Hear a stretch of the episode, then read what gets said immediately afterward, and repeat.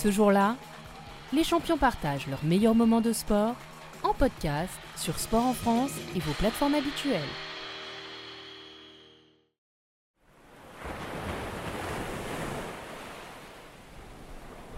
Ils sont passionnés de voile, de compétition et adeptes des grands espaces marins. On les appelle skippers et parcourent les milles nautiques sur tout type de bateau à la recherche d'aventures et de défis sportifs. L'invité de votre podcast ce jour-là est aujourd'hui Antoine Carpentier. Dernier vainqueur de la Transat Jacques Vabre 2021, reliant Le Havre à Fort-de-France en Martinique, dans la catégorie des classes 40. Antoine Carpentier, bonjour. Bonjour. Nous allons parler de la Transat Jacques Vabre que vous venez de terminer et de remporter il y a quelques jours dans la catégorie classe 40. Mais avant de commencer, pouvez-vous nous présenter cette course au large ainsi que la catégorie dans laquelle vous avez évolué? Bah alors la Transat Jacques Vabre, c'est une des, des transats les plus, les plus anciennes, on va dire, qui a lieu tous les deux ans. C'est une course en double, donc à deux personnes par bateau il y a plusieurs catégories. Donc cette année, il y avait quatre catégories. J'ai couru en classe 40. Donc ce sont des monocoques de 40 pieds euh, où le carbone est interdit. Et c'est une jauge euh, qui permet à, différents architectes de produire des bateaux euh, qui rentrent dans cette jauge et on court en temps réel dans cette classe. Nous sommes le 7 novembre 2021. Ce jour-là, c'est le départ de la 15e édition de la Transat. 79 bateaux engagés, il me semble. C'est ça. dans la catégorie, on était 45 bateaux.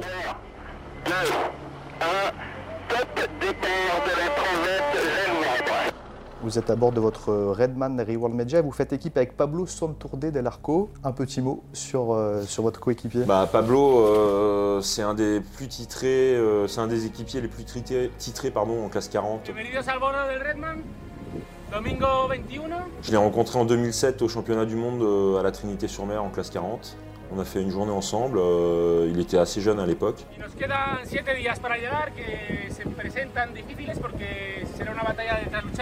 Et puis après, on s'est croisé sur euh, différentes courses du circuit euh, classe 40. ça a été un concurrent qui nous a souvent donné du fil à retordre. Et c'est un peu pour ça que je l'ai pris avec moi cette année pour la Jacques Vabre. Au départ de la Transat, dans quel état d'excitation êtes-vous? Est-ce qu'il y a l'envie de partir, l'envie de quitter la Terre pour aller se confronter euh, un peu aux éléments. Forcément, quand on est au départ, on a, un sentiment un peu de, fierté et en même temps d'impatience parce que tout ce qu'on a mis en œuvre jusqu'à ce jour, c'est pour la course. Et la course, elle commence euh, quand on s'en va du ponton. Donc on est quand même assez impatient de, d'aller en découte sur l'eau parce que c'est ce qu'on aime faire aussi quoi. C'est la course quoi. C'est pour ça qu'on fait ce métier quoi. C'est une excitation de sportif de haut niveau qui a envie de performer. C'est aussi euh, la motivation d'un marin qui a envie de, se retrouver euh, en mer? je pense que d'abord, avant tout, c'est une excitation de sportif de haut niveau qui a envie de se confronter avec ses adversaires. Et après, effectivement, il y a aussi cet aspect euh, où on se retrouve dans la nature, euh, un peu livré à nous-mêmes, parce qu'on est, donc on est tous les deux sur notre petit bateau de 40 pieds, ça fait 12 mètres, c'est pas non plus euh, très très grand. Et on doit se débrouiller pour tout. Hein. Si on a un souci, bah, il faut qu'on se débrouille sans s'arrêter. donc on est un peu livré à nous-mêmes et on est effectivement on vit sur un élément qui est la mer, qui est la nature. donc on, on apprécie différemment ce qui nous entoure. Quoi. Ce jour-là, le départ est donné à 13h30. Quels sont les objectifs pour vous? On a envie de bien faire dès le début. Euh, après, c'est le, premier jour de la course, donc forcément, euh, on sait que le chemin va être long. On n'a pas envie de prendre non plus trop de risques euh, tout de suite pour pas casser le bateau le premier jour ou pas déchirer une voile le premier jour. C'est un peu pour ça qu'on s'est fait un peu distancer dès la première nuit, parce qu'on n'a pas voulu prendre de risques et d'aller dans les cailloux comme nos autres concurrents. C'est pour ça qu'on a perdu beaucoup de place la première nuit en fait, parce que ça passait dans les cailloux et il fallait y aller. Et oui, lundi matin, euh, la nuit a été dure pour nous. On se retrouve euh, relayé euh, un peu loin des leaders, mais on a pas mal de copains sur zone. Ici, puis on en a dessous aussi là-bas, et dans l'axe devant. Voilà. Et on va s'accrocher. Ce qui veut dire que sur une transat comme celle-ci, on s'interdit de penser à la gagne dès le début. C'est tellement compliqué qu'on est obligé de faire jour après jour. C'est pas qu'on s'interdit de penser à la, gagne, c'est que on commence une course qui est longue et pendant laquelle il faut que le bateau reste à 100% tout le temps. Donc euh, il faut faire attention au matériel. Et, euh, et en même temps, il faut avancer vite et tirer un peu sur le matériel. Donc c'est un, jeu d'équilibre où il faut savoir euh, s'arrêter, forcer sur le bateau. euh, et tant pis si ça va un peu moins vite pendant quelques heures, mais au moins on n'abîme pas le bateau. Quoi. Près de 8500 km théoriques sont à parcourir jusqu'en Martinique et la baie de Fort-de-France, c'est le, lieu d'arrivée de la course. Quelles sont les grandes étapes et les grands points clés de cette transat Jacques Vabre sur la carte? Bah, Il y a la Manche qui a été un peu piégeuse, euh, la sortie de Manche, parce qu'il n'y avait pas beaucoup de vent et beaucoup de courant. Donc on s'est retrouvé plusieurs fois arrêté euh, attendre que le courant se renverse pour avancer. Il y a eu le, passage, un des passages clés, c'était la descente le long du Portugal euh, sous spi, où il fallait bien rester à terre et profiter de la rotation du vent à gauche. Bonjour à tous, jour 5, bienvenue à bord de Redman. La nuit a été compliquée mais fructueuse pour nous apparemment. On a réussi à recoller un peu au leader. Petit aperçu. Le long du Portugal, c'est là où on est vraiment revenu sur le paquet de tête et on a même pris la pla- le, le- le lead euh, le lendemain où on était revenu sur les leaders. Quoi. On est samedi, donc sixième jour de course. euh, Pablo à la barre. On a vécu 48 heures de folie, euh, mais ça nous a permis de reprendre la tête de la course. On est bien content. Et après, donc, on a vite, eu ciao, le ciao. passage des Canaries, qui était un passage un peu clé aussi, parce qu'il y a des zones de dévent des îles, euh, et notre route directe nous est passée au milieu des Canaries, donc il fallait bien choisir à quel endroit on Les passait. lumières derrière, c'est Tenerife. C'est bon ça. On est bientôt les lagnes du port, Pablo, il va falloir empanner. Je suis pas sûr de ça. Tu veux pas t'arrêter? Euh, on est un petit peu pressé cette fois. Ah, je suis jamais venu ici moi. Donc ça, il y a eu trois passages, grosso modo, dans la flotte de la classe 40. Nous, on a pris le passage du milieu, qui je pense était le meilleur passage, parce que c'est celui qui nous faisait le moins de détours et qui nous a passé dans le moins de lourd. Après les Canaries, on a eu bah, le Cap Vert, donc euh, ça c'est aussi un passage un peu clé, parce que c'est pareil, il y a du dévent. Une petite question peut-être sur le ressenti d'avoir réussi à rattraper un peu la concurrence et de pouvoir maintenant euh, lutter à armes égales contre eux. Ah bah c'est un soulagement hein, quand vous avez du retard sur, euh, sur la flotte de tête et puis que vous arrivez à revenir au contact avec eux, euh, on est soulagé quoi. On est plutôt moi, l'objectif de gagner la course, il est encore possible quoi. Ce jour-là, les champions partagent leurs meilleurs moments de sport en podcast sur Sport en France et vos plateformes habituelles. Quel est l'état d'esprit à bord à ce moment-là? C'est à peu près à ce moment-là, on s'est dit qu'il va falloir commencer à se rationner. Donc euh, c'était le début du rationnement, on va dire. Quand vous préparez une course comme ça, vous vous demandez combien de temps vous allez mettre pour sa- savoir combien de kilos de nourriture on prend et combien de litres d'eau on prend. Euh, après, euh, ce parcours-là, on l'avait jamais fait en classe 40. Et donc nous, on, était tablé, on avait tablé qu'on mettrait à peu près le même temps que sur une autre Jacques Vabre classique, parce que c'était à peu près la même distance. Donc on avait tablé 17-18 jours 17-18 jours de régate, de course. Donc forcément, on a pris la nourriture pour 17-18 jours, sauf qu'on en a mis 21. Les routages nous font arriver dans 12 jours. Il va manquer de la nourriture. Du coup, on se fait euh, un petit rationnement. Voilà notre déjeuner avec Pablo. Boîte de cacahuètes. Je me suis fait une bière en mettant un peu de citron dans l'eau. Voilà, on se réconforte comme on peut. Ça. Donc Ciao, ciao. euh, il manquait 5 jours ou 4 jours de repas, quoi. Donc euh, forcément, bah, il- soit, on fait un invité- soit on se fait un, pardon, un, un rationnement euh, que à la fin, mais dans ce cas-là, c'est un rationnement drastique, quoi. C'est Soit on se fait un petit rationnement qui est sur 15 jours, et c'est ce qu'on a fait. Nous, on a pris euh, l'option de faire que deux repas par jour pendant euh, les 15 derniers jours. Quoi. Comment vous avez géré ça à bord? Ça donne un petit coup au moral, mais à la fois, on n'est pas en perdition. On est, le bateau, il est toujours à 100%, même si nous, on est un peu fatigué. Euh, après, on est, on là quand même pour. On sait qu'on va être fatigué sur la course. Quand on part sur une Vabre, on sait qu'on va arriver et puis bah, mettra un mois sans remettre euh, de la fatigue. Et, du coup, on, l'accepte plus facilement, je pense, d'être en rationnement. Euh, ça va augmenter la fatigue, quoi. C'est tout. On va perdre du poids et augmenter la fatigue, mais. On n'a pas mis nos vies en danger, on n'a pas. Donc c'est pas. J'ai envie de dire, c'est pas. euh, C'est pas bouleversant, on va dire. On avait euh, un saucisson qui devait faire deux déjeuners, par exemple. Et, euh, et je lui dis, bah, imagine que c'est une pizza, je lui parle de nourriture, et tout me fait, non, non, mais Antoine, t'arrêtes de parler de nourriture, ça m'énerve. Fais, ah, ok. Concernant le, sommeil, pour y revenir un petit peu, comment vous gérez ça à bord? C'est-à-dire que c'est des quarts, c'est un tour de rôle euh, qui s'effectue euh, combien de fois par jour? Alors, euh, c'est des quarts de deux heures en général. On fait euh, pas, beaucoup plus parce que quand on doit barrer pendant deux heures, c'est déjà beaucoup en fait. Et puis, et la troisième heure, souvent, il y a beaucoup de déchets dans enfin de déchets, c'est-à-dire qu'on barre moins bien la troisième heure d'affilée, quoi. Vous êtes aidé par un pilotage automatique de temps en temps aussi Ah oui, complètement. Oui, si, si, on a un pilote automatique. Euh, nos concurrents, ils ont fait que du pilote sur toute la course. Nous, un peu moins, parce qu'on était aussi un peu juste en énergie à bord. Euh, donc on a barré pas mal parce que ça, consomme un peu d'énergie, le pilote automatique. Donc, euh, on, s'est retrouvé pas mal à barrer. Et puis Pablo est un, très bon barreur. et moi aussi. Donc on a... C'est un peu comme ça aussi qu'on est revenu euh, sur les premiers, c'est que les, 20 les 48 heures, on a eu beaucoup de, enfin, beaucoup de vent, on a eu de l'air, euh, on, s'est relayé à la barre pendant 48 heures avec Pablo, alors que nos concurrents, ils étaient sous pilote euh, un peu moins vite. Quoi. Je pense que il y a des conditions, le pilote, il barre mieux que l'être humain, mais il y a quand même des conditions où dès qu'il y a un peu de mer et tout ça, comme le pilote, il voit pas les vagues, il peut pas anticiper les trajectoires. Donc il y, a- quand même pas mal de situations où le pilote va un peu moins vite que les, bons barreurs. Alors vous arrivez au Cap Vert, quelle va être la suite de la, de la course pour vous à ce moment-là Bah, du marquage. Quand tu es devant comme ça, euh, on avait 15 000 d'avance à peu près après le, le Cap Vert. J'entends par là euh, quelle va être la suite euh, du trajet. Qu'est-ce qu'il vous reste à faire? Ah bah là, euh, quand on est en tête et qu'on a 15 000 d'avance, euh, bah, il n'y a rien qui est fait parce qu'il reste encore euh, 2000 milles de course, euh, un peu plus.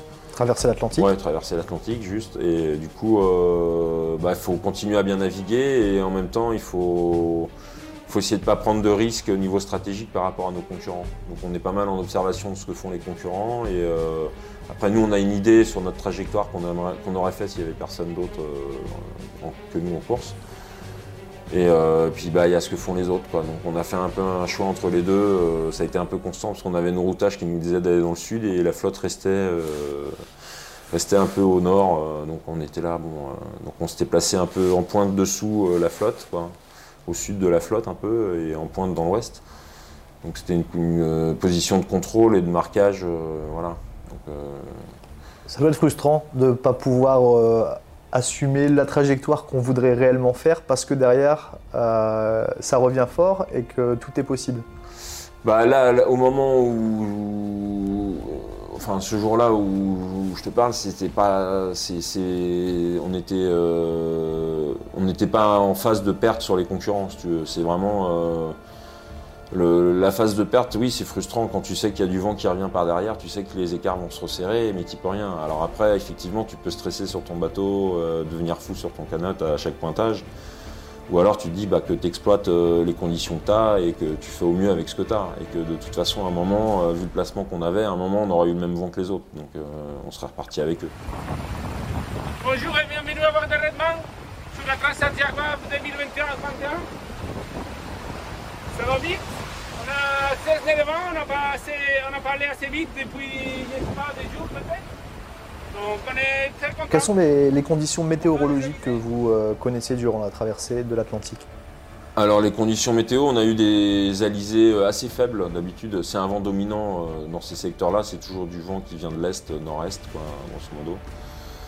Et euh, ça peut aller jusqu'à 20-25 nœuds de vent, quoi. Sauf que là, on a eu plutôt euh, 10-12 nœuds. C'était des petits alizés euh, un peu légers. Donc euh, il y avait des moments dans la journée où, avec le soleil, je pense que ça, faisait tomber encore plus le vent. Euh, Notamment, je me souviens d'une euh, journée où le vent est tombé beaucoup plus que les fichiers. Et, les, par contre, nos concurrents, ils avaient encore de l'air. Donc euh, ça a été bien stressant une après-midi. Là, on a perdu 40, enfin, 20 000 en une après-midi quasiment. Ce qui est beaucoup, quoi. Alors journée euh, compliquée pour nous, on est vendredi, euh, ça doit faire 18 jours de course bientôt. Et euh, voilà, donc là on est dans la molle, on a 7-8 nœuds de vent, euh, pendant que nos copains marchent à 12 nœuds derrière, on est à 8 nœuds, 9 nœuds. C'est dur pour les nerfs, mais on essaye de- d'exploiter au maximum ce qu'on a. Comme on a eu du refus, on a changé de spi. On a mis le spi bleu. Voilà, bien sûr, la grand voile euh, est entièrement hissée. On barre, on règle, on se concentre sur la marche du bateau, on exploite euh, ce qu'on a pour perdre le moins de distance possible par rapport à nos concurrents. On est un peu déçu parce qu'on avait réussi à les relayer à 50 000 derrière et là ils sont déjà revenus à 40, ils ont déjà repris 10 000 dans l'après-midi. L'avance euh, fond comme neige au soleil. Allez, à très vite. On avait mis trois jours à gagner ces- cette petite distance sur nos concurrents et euh, en 6 heures, euh, elle est, elle est partie en fumée. euh. Donc ça nous a rappelé que bah, en fait c'est jamais fini jusqu'à ce qu'on coupe la ligne. hein. donc, euh, donc voilà. Est-ce qu'il y a des moments à bord où vous vous autorisez des, des instants de marin, où on profite un peu des éléments de, du milieu, ou est-ce qu'on reste tout le temps focus sur la compétition et la course? Bah, on reste euh, assez souvent focus sur la compétition et la course. Après, on a des instants où on va se prendre une douche, euh, on va se raser. euh, c'est des instants pour nous. Quoi. Après, bien sûr, même quand on se fait à manger, on a quand même pas mal de, de moments pour nous. C'est-à-dire qu'en fait, c'est celui qui est en charge de faire marcher le bateau, c'est celui qui est de quart. Quoi. Donc l'autre, euh, l'autre, bah, il peut euh, soit charger la météo sur l'ordi, euh, soit Un peu de musique? Un peu de musique, mais ça on peut le faire même en même en barrant, j'ai envie de dire. Moi je, me, je pars souvent avec un, un- une playlist en route à côté de moi. Alors qu'est-ce qu'on écoute à bord? Un peu de tout. Euh, on, a, on a un peu de tout sur notre playlist, on a la variété française, euh, du- enfin de l'international, on a un peu de tout. quoi. Du Jacques Brel? Euh, Est-ce que j'ai un Jacques Brel sur ma playlist? Euh, Il me semble qu'on en a une de Jacques Brel. ouais. Vous arrivez euh, dans les derniers jours euh, proche de la Martinique. À partir de quel moment vous voyez euh, la Martinique euh, physiquement? Bah, en fait, euh, on est arrivé de nuit sur le rocher du diamant, donc euh, on a deviné les halos des villes euh, de la Martinique, on va dire, 3 heures avant de. 4 heures avant de passer le rocher, quoi. 40 000, quoi. Pour rappel, le rocher du diamant, qu'est-ce que c'est? Alors, rocher du diamant, c'est c'est vraiment un rocher euh, qui fait 200 mètres de haut, qui est à, on va dire, euh, 300 mètres de la côte euh, de la Martinique. Et qui est, c'est un rocher qui est dans le sud-ouest euh, de l'île, donc euh, qui est pas très loin de l'arrivée. Il est à 10 000 de l'arrivée, euh, donc c'est à, grosso modo à 1h30 de l'arrivée euh, de Fort-de-France. À ce moment-là, vous êtes premier. Quel est le sentiment qui vous habite? Bah là, on commence un peu à se déstresser parce qu'on sait qu'il nous reste 10 000 nautiques et qu'on a encore 10 000 d'avance sur le, deux- sur le deuxième. Donc, il faut, en théorie, il faut qu'il aille deux fois plus vite que nous sur cette distance pour nous battre. Donc là, on commence à se dire que ça sent bon. Et puis, euh, mais on reste quand même concentré pour pas casser ou pas, pas, déchirer une voile au dernier moment, quoi. Pas prendre un casier dans la quille. Et du coup, euh, on est quand même bien libéré. Mais euh, on est encore un peu concentré jusqu'au bout. Quel sera le moment alors où vous allez pouvoir célébrer cette victoire? Bah, c'est quand on coupe la ligne un peu avant, euh, même un, peu, un petit peu avant. On sait qu'on va arriver, qu'on va couper la ligne en tête, euh, je sais pas, peut-être 5 minutes avant ou 10 minutes avant. On commence vraiment à se libérer et, et puis à penser à d'autres choses. Quoi. Il y a l'annonce officielle qui se fait aussi. Alors que ça, c'est au moment où on passe, ouais. il y a l'annonce officielle. euh. Match Vabre 2021. Alors après, il y a un jaugeur qui doit monter à bord pour vérifier euh, ait des- qu'on n'ait pas triché, quoi, grosso modo. Et une fois que le jaugeur est passé, on est officiellement vainqueur euh, de la, Transat Jacques Vabre. Ce jour-là, qu'est-ce qui se passe dans votre tête? Ce jour-là, c'est sûr que l'arrivée euh, d'une course comme ça, c'est plein d'émotions parce que c'est une année de travail, d'acharnement euh, sur les, les courses d'entraînement, sur la préparation du bateau, sur la gestion du projet, sur euh, sur plein de sujets et en fait c'est un peu la consécration de l'année. euh, donc euh, nous on savait en plus qu'on jouait aussi le championnat classe 40. Et donc si on gagnait la Jacques Vabre, on gagnait aussi le championnat. Donc c'était c'était un- une double victoire, on va dire un peu cette Jacques Vabre. Et une troisième consécutive pour vous. Et donc ça, oui, effectivement, ça peut, ça, forcément, ça, on y réfléchit. On se dit que bah, on a eu de la réussite quand même sur trois ans de suite. C'est, euh, on a bien, on a, bien fait le boulot, quoi. On est content. Ah bah, c'est ce que j'ai toujours dit, une victoire, c'est il faut un peu de réussite. Donc euh, sur la fin, on a continué à stresser jusqu'au diamant quasiment, hein, parce qu'on voyait les Suisses revenir très fort. euh, on savait que ça revenait avec du vent par derrière et on se demandait jusqu'où ça allait revenir. Donc euh, il y a toujours un élément qu'on maîtrise pas, c'est la météo. Et euh, c'est sûr que pour, euh, pour avoir une victoire, il faut avoir un petit coup de pouce du destin, c'est-à-dire la bonne météo qui va bien. Ce qu'on a eu sur toute la transat, parce que nos plans euh, manuaires, euh, les Mac 40.4, euh, c'est des bateaux qui aiment bien quand la mer est pas trop formée. Comparé au Max 40, euh, je pense euh, à Credimut, euh, Project Ocean Rescue, euh, Euh, la boulangère, ils sont plusieurs à avoir le même type de bateau et en fait ils n'ont pas eu du, tout des conditions qui les favorisaient, du coup euh, ils ont eu du mal à s'en sortir. Et donc euh, le petit coup de pouce du destin, je pense que c'est aussi ça, c'est qu'on a eu une météo euh, pour nos bateaux, pour nos voiles aussi, parce qu'on avait travaillé les voiles pour ce type de vent. Euh, tout s'est bien enchaîné. Alors j'ai envie de reprendre les mots de Gilles d'il y a deux ans, euh, c'était comme dans un livre. C'est pas très original, mais euh, ça s'est bien passé. On a eu vraiment de la réussite sur cette course. Euh, je m'étais équipé du meilleur, donc euh, j'avais mis toutes les chances de mon côté aussi. Je suis très content d'avoir fait ça avec Pablo. Merci. Merci. Vous mettez pied à terre euh, donc à Fort-de-France en Martinique. Quelle est euh, l'envie qui vous anime tout de suite à ce moment-là? Euh, manger, quelque chose, parce que quand on est en rationnement depuis 15 jours et qu'on a forcément on n'avait pas mangé euh, depuis euh, la, la nuit là, précédant l'arrivée, le matin on n'avait pas mangé, quoi. donc on a, on a été manger un bon steak, après il y a la douche, forcément on a envie de prendre une bonne douche, se décrasser, voilà. Et puis d'aller boire des petits punchs. bon en arrivant à 6h du mat c'est, un peu tôt mais du coup la journée est un peu longue quoi. Dernière question pour euh, finir. Quelle est l'image alors de cette 15e édition de la Transat Jacques Vabre que vous garderez euh, en tête longtemps? Un moment, un Le souvenir. rocher du diamant, euh, le lever du jour au rocher du diamant. Quoi.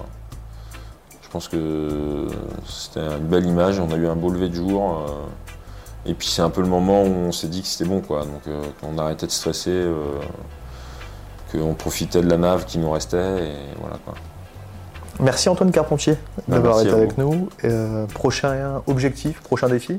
Alors, le prochain défi, c'est l'année prochaine. Euh, l'année prochaine, donc c'est une année route du Rhum. Donc c'est tout seul sur son bateau là, donc c'est plus le même exercice. C'est un peu plus compliqué. Donc il faut avoir un bon euh, un bateau avec une électronique bien calée et tout ça. Ça va être le gros le gros du boulot cette année, c'est d'a- d'avoir une électronique bien calée, un pilote qui marche euh, aussi bien que moi. Et, euh, et voilà. Bon vent. Merci beaucoup.